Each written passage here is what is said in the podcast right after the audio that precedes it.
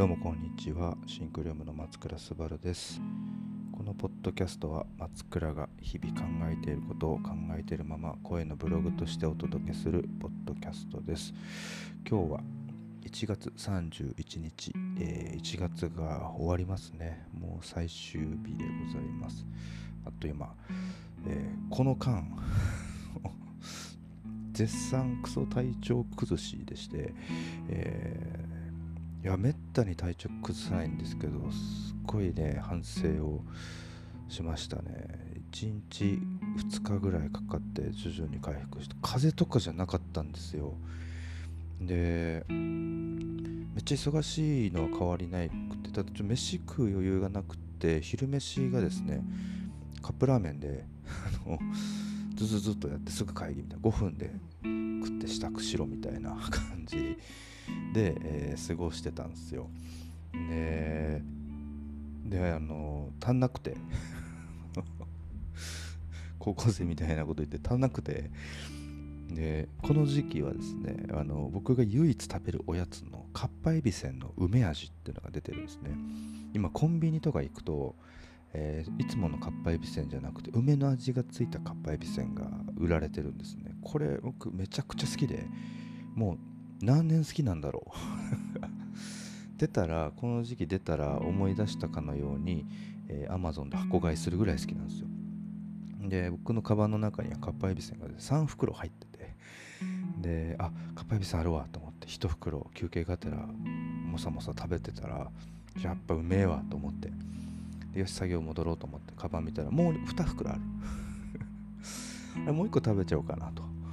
思って、えー、2袋食べて。でちょっと追い込まれてたから一気に仕事ガーってしてであのその日は会食があったので会食に向かうんですねチャリコイで。でアジェという京都で有名なホルモンとか有名なね焼肉屋さんがあって。でそこの本店はね五条松原という、まあ、割と街中の方にあったり、木屋町沿いにもあったりするんですけど北店というのがあるんですね。結構北の方にあるお店で、えー、そこ行ったことないって言ってたのでちょっとみんなで行くって。僕はその店から合流して。うまいんだよ。めっちゃうまいんだけどあのー、京都に住んでるある程度も、ね、40代35歳ぐらい後半の人ぐらいになってくると、えー、教訓としてあるアジアは半年に1回でいいみたいな ぐらい重たいんですよね。量もすごいしっていうのを忘れててすっごいさその腹減ってるし間ごまかしてカッパエビせんでさしのいでるしで久々のアジェですよ。もう1年ぶりぐらいのアジェやっぱうまいしでビールスイスイ進むし。で途中からあれなんか腹めっちゃ膨れてきたなってなって。まだ普段よりもうちょっと食べれるはずなのにあれちょっと腹膨れてきてもう食べれないかもってなってお店ではね元気だったんですけど帰りみんなにお疲れっつって帰る途中あたりからああしんどいぞってなってきた。であのぶっ倒れて ぶっ倒れてというかもう横になってこのしんどさを超えるのを待つしかないみたいな感じになってうんうなりながら一日過ごして。で翌日も、えー、キャン打ち合わせごめんなさい何個かキャンセルさせていただいて半日、えー 休むことで、えー、体調をね50%ぐらいまでに戻してただその日締め切りの提出しなきゃダメな資料があったので1時間やっては30分横になりを3セットをやってなんとか資料も出し終えてすぐ休む。あでも銭銭湯行きました。あの毒抜きのために銭湯行って。で今朝起きてああ70%ぐらいみたいな感じ。で朝の 朝一ミーティングをしてであのクライアントが高校で校長先生の話が超面白くてワクワクしてそれで一気に20%ぐらい回復して。でやっと会議の途中からあやっと空腹感来たみたいな感じで町場の謎の中華を食ってで今もうほぼ90%ぐらいまで戻ってきてる感じですね。であのまあしんどい時さ頭回んないからさ考えられないんだけどな何？食当たりとか思って。だから生ものとかさ生に近しいものも食ってってるからあれなんか当たったかな？なのかあのアジアはやっぱ油がすごいからもうその年齢じゃダメな量食べちゃったのかなとかいろいろねあの思い返して何が悪かったかなとか思うんだよね。で気づいたのがかっぱえびせんだったんだよ。あのふ菓子みたいなもんじゃん。2袋も食ってさ。でその後間髪入れずにビール飲んでキンキンに冷えたビール飲んで油がいっぱいの焼肉ホルモン食べて。でね俺の胃袋がどうなってるのかは分からないけども、えー、まずビールがお腹に溜まったかっぱえびせんをふやかし膨張させでついでに追い込まれるアルバあの油いっぱいのホルモンたちはキンキンに冷えたビールで油が固形化されみたいなことを想像して完全に俺が悪いと思って。好きなもんだけ無作為に食うとこうなるんだみたいな感じの、えー、体調の崩し方をしました。ほんまにリスケした人申し訳ないです。えっ、ー、とね風邪とかだったらさうつうつっちゃうもんだからさ松倉さんは悪くないよってなるかもしれないけどあそう本当に1個新年会も飛ばしてるんですよね。ちょっとずっと荷物取りに行くよって言ったままもう飛ばしちゃってて本当申し訳ないな。合計3つの約束を飛ばしながら、えー、這いずり回って資料を作りました。そうでも風なら許されるというかねしょうがないじゃん。これ完全に俺の俺に対する供給ミスなんだよね。いやちょっとね気をつけた方がいいなと思いましたね。かっぱえびせん美味しくても2袋食べちゃダメだわ。猛反省しております。ちょっとリスケの日程もまたそれぞれ送るので また時間調整お願いします。ね本当食べるものというかね自分への体調とかさ そういうものの気配りね大事な年齢だねって思いました、うん、もう若くないねっていう 反省でございます。そうでもなんかこう横にブワーってぶっ倒れてるけどさほんとなんか自分自身のメンテナンスほんと気をつけようと思ってね反省しててありがたいことにすごくいろんなご相談いただいて忙しいんですけどこうまあなんか、ね、食ってるものが悪か 悪かった食い合わせが悪いとか、ね、あもちろんあるんだけどちょっと溜め込みすぎてるなとも思うんですよね仕事自体を。で今もあの横になってたりする時もあの体調悪いのに休みはいいのにあああれやんなきゃなとかこれやんなきゃなってやっぱいっぱい出てくるんですよ。であのキャパオーバーではないですよねあの体調崩したらそれがオーバーフローしてるかそれってやっぱ良くないなと思ってこれがさ80%ぐらいとか70%ぐらいの運用であれば、えー、体調崩したところでリカバリー効くじゃないですか。でもちょっと最近忙しすぎて100に近いキャパシティで動きすぎてたなっていう風な反省があってここをね、あの、まあ、自分の体調を崩すのももちろんあれだけど他のプロジェクトに迷惑かかってしまうっていうのはね、あの、やりたくないなと思ったのでもうちょっと自分のコントロールを、えー、何かがぶっ壊れる前提で組んでいくってことが 必要な年齢だなというふうに、えー、反省しております。すいません。このラジオで謝ってもね、どうなのかっていう感じだけど。同時にね、なんかこう、脳みそ休ませればいいんですけど、その払いたいとかさ、えー、そので横になってる時間も、まあ、ガーッとこうね、自分の失敗だからさなんでこれが起こったのかとかどうやったら改善できるかとか考えちゃうんですよ。もうこれ職業病だけど。ねなんかこうアシスタントみたいなものをつけた方がいいのかもしれないなっていうのを思っててあのっていうのもうちの採用って俺のアシスタントは不要だと思ってたから、えー、なんだろう自立して自分のプロジェクトを責任持って回せる人たちを取ってるんですよね。でみんなそういう風に動いてるしなのであのみんなそれぞれ孤軍奮闘してるって感じなんですよ、えー、責任持って自分のプロジェクトをね。で同様に僕も、えー、僕しかできないプロジェクトを持っていてそこを、えー、割と僕一人で持ってるんですよね。で特にその僕にしかできないようなちょっと特殊な仕事の内容だったりするところもあってえーやってたんだけど他のチームはスタッフたちは少なくともバディ制度というかあの1プロジェクトで2人入ってて万が一どっちかがぶっ倒れた時でも、えーなんかこう大変なことがあった時でももう一人のメンバーがそのフォローアップができるようにっていう風に、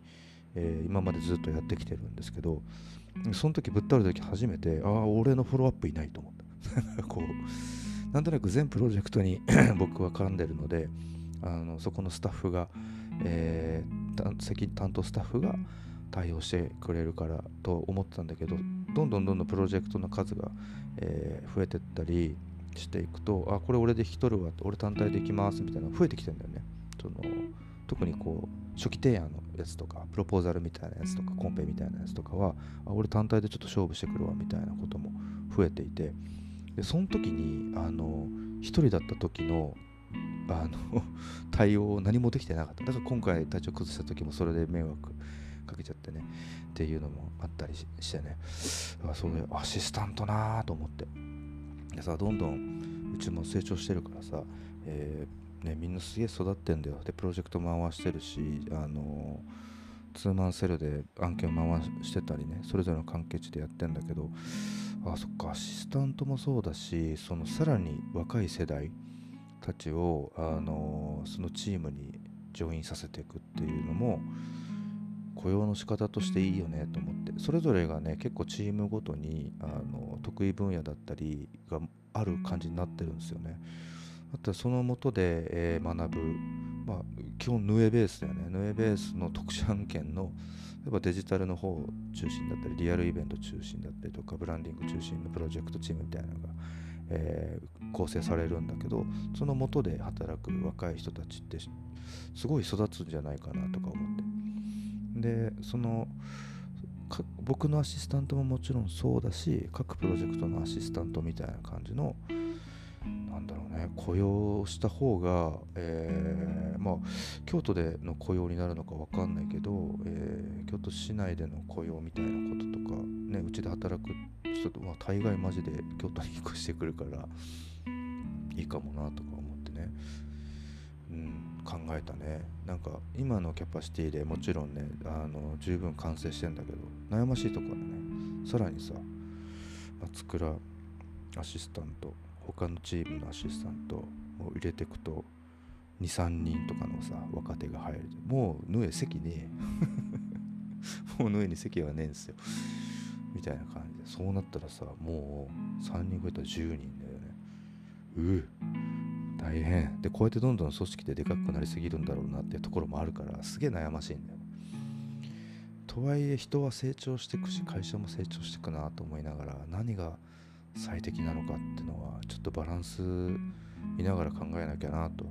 いうふうに思っております。いや難しいよねチームって。どんどんこう成長していくものだしみんなのライフステージも変わってくるからね。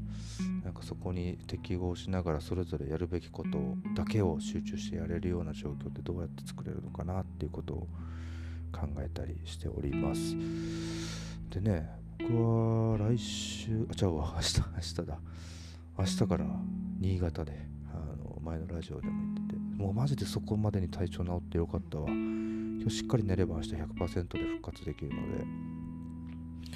よかったなと思ってるんだけどあのみんな本当今ねまたインフルまた流行ってるらしいからねコロナもまた来てるって言ってるけどあのそうじゃない危機もあるということを あの僕の経験からお伝えしておきます。あの外から移されるもの以外もリスクはたくさんあるので気をつけてください。そんな食い方する人いないと思うけど、まあなんてことない雑談をしようかなと思うんだけど。あのーそう前のラジオで言ってた、えー某地域のシティプロモーションみたいな資料を作って提出し終えて。であの今のプロポーザルって結構このプレゼンを動画にまとめて、えー同時に MP4 データも納品してください。DVD でっていう。その謎のオーダーがあるのハイテクなのかローテクなのかわかんない、まあ、USB って言われないだけマシだけどね。があってね。あのープレゼン資料を作り終えて、えー、さっき収録を終えたんですけど、あの制限時間があるんですよ。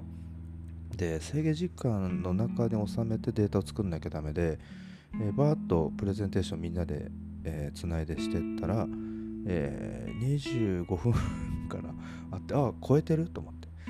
でプロポーザルだからあのまあ頑張ってちょっと言われてる中に収めようと思ってこれ動画編集しなきゃダメだなと思って初めてプレミアプロをダウンロードして触ってみたんだけどなんかすっごい簡単だね。あの UI 自体は慣れる必要があるけどすごいこう便利になってるんですね。世の中動画の時代になってる理由がよく分かった。誰でも動画が作れるんだなっていうぐらいシンプルだしあの編集ってこあそうこういうことなんだみたいなものがあの今日1時間ぐらい触ってサクッと体感できてあそのテロップをつけるとかまでやってないよ。あのこの尺とこの尺つなげてここにいらないからここカットしてみたいなこととかがあの触り方 YouTube でバーって見たらできるようになってあそっか動画編集ってこんな感じにできるんだってのをさっきわーって感動して。やってたんですよ。でさあの YouTube とかね TikTok とかあるじゃないですか。TikTok 短いけどね。YouTube とかさ20分20分の動画コンテンツ出してる人たちすごいね。あれ編集してんでしょまあ自分でかどうかね大きいところはねスタッフがやって編集してると思うけどあの無駄な尺カットしてさ話のテンポ守りながら、えー、編集していくわけでしょ。テロップもつけてすごいね。いやほんと一つの作品を作る感覚で一つの動画にみんな向き合ってんだなって思ってちょっと僕はね感動しましたね。その今まで見てきた YouTube とか動画コンテンツ。たださこう一視聴者として見てるだけだったからその裏側でどういった努力と大変さがあるのかって想像ついてなかったんですよ。なんかそれが簡単なのか超忙しいのかすら分かってなかった。なんだけどあそっかこれ一個ずつこの人たち僕らを楽しませるために作ってくれてんだと思ってね。いやリスペクト。なんかさ僕も資料ね今回あのシティプロモーションの資料作るの、まあ、忙しすぎてってのもあるんだけどその先週末ぐらいから 着手してね20ページぐらいの、えー、資料作ってるんですよ。でやっぱ資料作るのってあのー、1日2日ぐらいかかるんですよねがっつり使ったとして。でそもそもその手前の作業でどういうことをどういう提案をするかとか考えていったら要はアイデアとかあのどういう提案にしていくのかって考えていったら3日4日かかるわけなんですよ。で1個のねプレゼンテーションできるまでに持っていくのに。で僕らそれをミーティングとかでプレゼンテーションするわけよね。で動画もさ一つ一つ企画があるでしょ。でそれを撮影してやってみてでうまくいかないこともあるだろうし送られるとかあると思うんだよ。あるし撮った上でさらに編集して要は僕で言うプレゼンテーションの資料を作って世の中に投げてるでしょ。ちょっと想像してみて毎日投稿してるやつとかさ気狂ってるよ。いやマジで気狂ってると思った。すごいことしてるなこの人たちと思って。でさ YouTuber ってすごい儲かってるんですよ。まあそれねチャンネル登録がすごい数の人がすごい儲かってるんですよ。って言うけどあんなもんクソ努力の上に成り立ってるよね。それはそんだけもらわなきゃダメだよと思った。なんかあれってなんかラッキーだからとかじゃなくって本当努力の上に成り立ってるし成立作れたお金だと思うしね。今本当タレントレベルにね影響力持ってきてるじゃないですか。今というかだいぶ前から。いや努力してんだよその僕らがさただただ動画を浪費してる僕のような人間とは違くて楽しませるために日夜ずっとやってるわけよ。だからこれをコンスタントに毎日編集でとかたまにさテロップとかでさあれ誤字脱字あるとか思うじゃん。あるよ。その速度でやってたらと思うよ。なんか本当心やまないのか心配になるぐらいの作業だなっていうふうには思いましたね。同世代ちょっと上ぐらいの瀬戸康史さんっていうのはね ずっと僕見てるんですけどなんかすごいじゃん編集とか遊び心とか。すごいなと思うけどたまにマジで半年ぐらい休んだりするんだけどいやほんとそうだよねってなるよね。これ毎日投稿ずっと続けてるなんてさ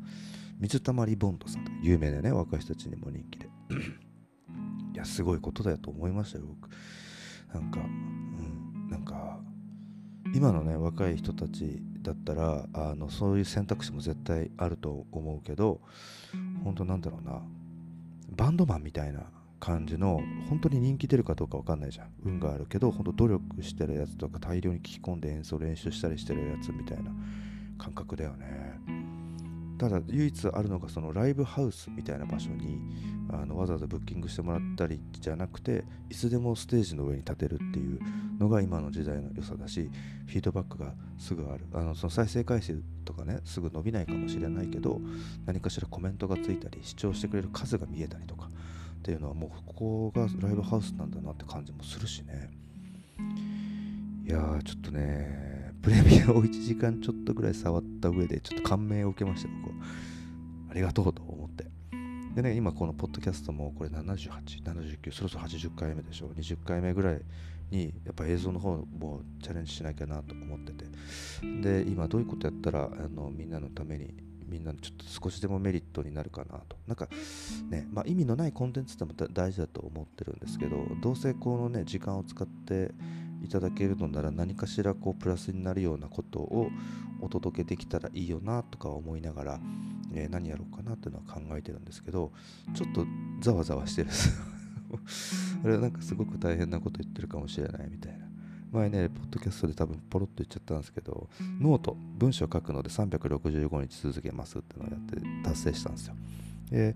ラジオも、えー、とりあえず100回撮ろうと思った。あ100回が結構すぐできたんですよ。で、しかもなんか僕のやり方にフィットしてたから、もう取って出しだしね、これね。編集も無加工で出してるし、100回できて、あ、もう100回やろうっつって、シーズン2やって、まもなくそのね、シーズン2の100回目が終わる、200本やったみたいな。で、次映像100本って軽く言っちゃって 映像100本とか言っちゃダメだったわ。あの、言っちゃったからあれだけど。っていうことを思いました。すごいね。すごい。なんか、本当ありがとうって思いました。それは映像のじ、あ、同時に思ったんですよ。それは映像の時代になると思って、もっと、あの、なんだろう、複雑回帰なツールだと思ってたんです。あの、今日触ったのはプレミアプロというものを触ったんですけど、ビビるほどシンプルだったんですよ。で、あこういうことかと思って、そのビビるほどシンプルなものを細かいシーケンスごとにバーッと積み重ねたり、テロップつけたり、細かな作業で緻密に、まっさらな資料をガンガンきれいに埋めていくみたいな感じのことを映像でやられてるんだなと。あ、これやべえわ。これやべえわと思いましたね。100本って言っちゃったなと思いながら静かにプレミアを触っておりました、でもまあねそれで挑戦することでまた気づけることもね今日ちょっとプレミア触っただけで映像作ることの面白さとかさ複雑さみたいな難しさみたいなことも感じたしでポッドキャストはねポイって掘り投げたら Spotify とかさ Apple 系のもの Apple Music とかで自動配信されるのと同じで映像も YouTube にポイってあげたらまあ見つけてくれた人は見てくれる。このポッドキャストもそういうスタートで見つけた人が見てくれる。って感じだったのであのそういう人たちにちょっとずつ接触してって、えー、見てくれる人が増えてってっていうこう01スタートの楽しみはあるよねと思っております。まあねおじさんがやる YouTube なんて誰が見るのかっていうのもあるところはあるんだけどあのこの前村上隆さんがねあの YouTube 始めてて見てます。めっちゃ面白い。勉強になるんだよ。アートシーンの話をね。えー、ずっとまだね2回ぐらいしか出してないんだけどあのめっちゃ勉強になる。ねあそうそうやって教養を広げるってこともあるよねとか思うと僕だったらなんだろうなとかアイディアとかねなんか例えばなんか制限つけてやるみたいなこととか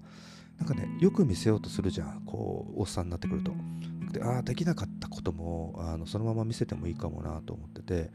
例えばあるお題を出して1時間の制限でどういう面白いアイデアが作れるかのプレゼンも含めて、まあ、簡単なアイデアシートだけどねこういう課題に対してこういうアイデアを思いつきましたみたいなことをやってみてもいいのかもなっていうふうに思いました。だから1時間ぐらいの挑戦を10分ぐらいにまとめて映像化するみたいなことになるのかもしれないんですけどあ、それであそのアイデア面白いとかあのやってみますでもいいかもしれないなったら面白いなってこういうふうに考えましたみたいなこの思考のプロセスみたいなのを共有することも、まあ、次世代次の世代のプランナーの新しいヒントになるのかもななんてことを思ったりしております。さあ今日のポッドキャストはここら辺にしようと思います。明日から新潟出張週末までガッと行くので、えー、長旅の出張のセットアップをこれからして、えー、早めに体調もあと残り10%回復するために早めに寝ようと思います。それでは皆さん食いすぎにご注意ください。バイバイ。